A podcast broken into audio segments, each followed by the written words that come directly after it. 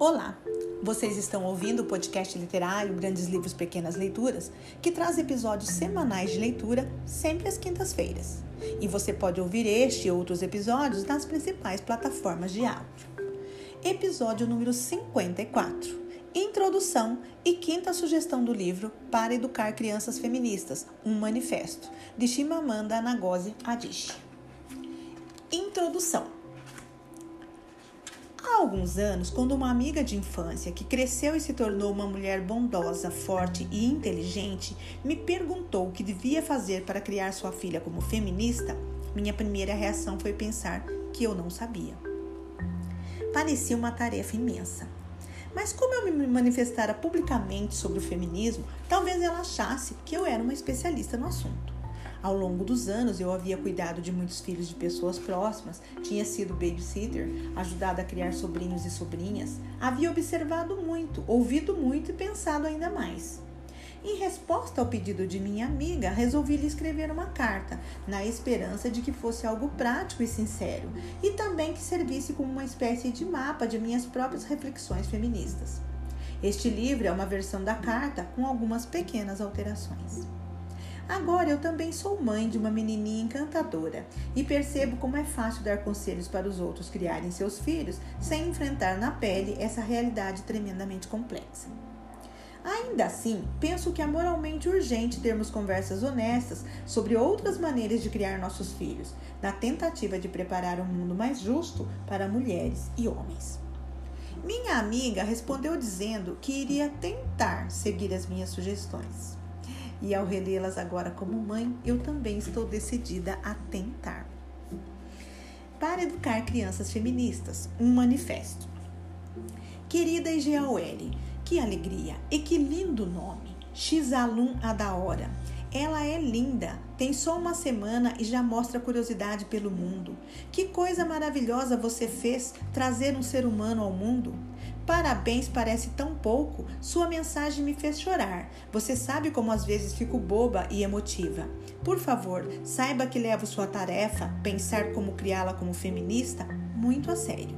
E entendo o que você quer dizer quando fala que nem sempre, sempre sabe qual deve ser a reação feminista a certas situações. Para mim, o feminismo é sempre uma questão de contexto. Não tenho nenhuma regra. A coisa mais próxima disso são minhas duas ferramentas feministas, que vou dividir com você como ponto de partida. A primeira é a nossa premissa, a convicção firme e inabalável da qual partimos. Que premissa é essa? Nossa premissa feminista é: eu tenho valor. Eu tenho igualmente valor. Não se, não enquanto, eu tenho igualmente valor. E ponto final. A segunda ferramenta é uma pergunta: a gente pode inverter X e ter os mesmos resultados? Por exemplo, muita gente acredita que diante da infidelidade do marido, a reação feminista de uma mulher deveria ser deixá-lo. Mas acho que ficar também pode ser uma escolha feminista, dependendo do contexto. Se o Chude dorme com outra mulher e você o perdoa, será que a mesma coisa aconteceria se você dormisse com outro homem? Se a resposta for sim, então sua decisão de perdoá-lo pode ser uma escolha feminista, porque não é moldada pela desigualdade de gênero. Infelizmente, a verdade é que na maioria dos casamentos, a resposta a essa pergunta em geral seria negativa por uma questão de gênero. Aquela ideia absurda de que os homens são assim, o que significa que os padrões para eles são mais baixos. Tenho algumas sugestões para a criação destes alunos, mas lembre-se de vo que você pode fazer tudo o que eu disser, e apesar disso, ela pode sair muito diferente do que você queria, porque às vezes a vida é assim. O importante é tentar e sempre confie em seus instintos mais do que em qualquer outra coisa, porque é o amor por sua filha que lhe servirá de guia. Aí vão minhas sugestões. Primeira sugestão: seja uma pessoa completa. Segunda sugestão: façam juntos.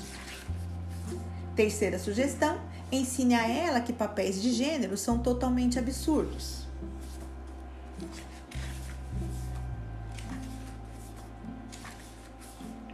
Quarta sugestão: cuidado com o perigo daquilo que chamo de feminismo leve. E o destaque é para a quinta sugestão Ensine X-Alum a ler. Ensine-lhe o gosto pelos livros. A melhor maneira é pelo exemplo informal. Se ela vê você lendo, vai entender que a leitura tem valor. Se ela não frequentasse a escola e simplesmente lesse livros, provavelmente se instruiria mais do que uma criança com educação convencional. Os livros vão ajudá-la a entender e questionar o mundo, vão ajudá-la a se expressar, vão ajudá-la em tudo o que ela quiser ser. Chefes, cientistas, artistas, todo mundo se beneficia das habilidades que a leitura traz. Não falo de livros escolares, falo de livros que não têm nada a ver com a escola. Autobiografias, romances, histórias. Se nada mais der certo, pague-a para ler.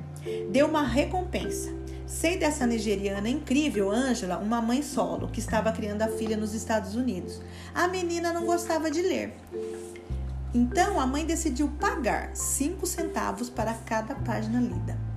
Mais tarde, ela dizia brincando: saiu caro, mas o investimento valeu a pena.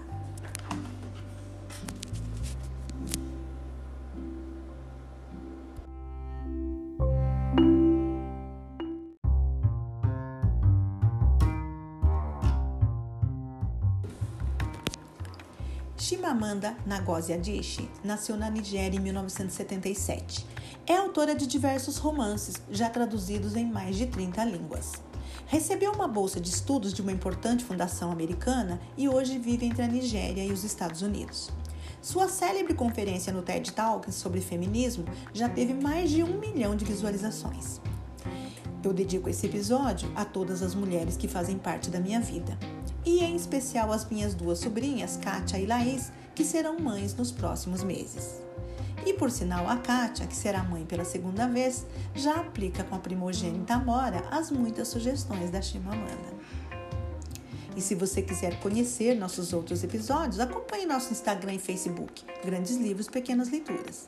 Temos também um e-mail para contato, grandeslivrospequenasleituras@gmail.com. Muito obrigada e até a próxima semana.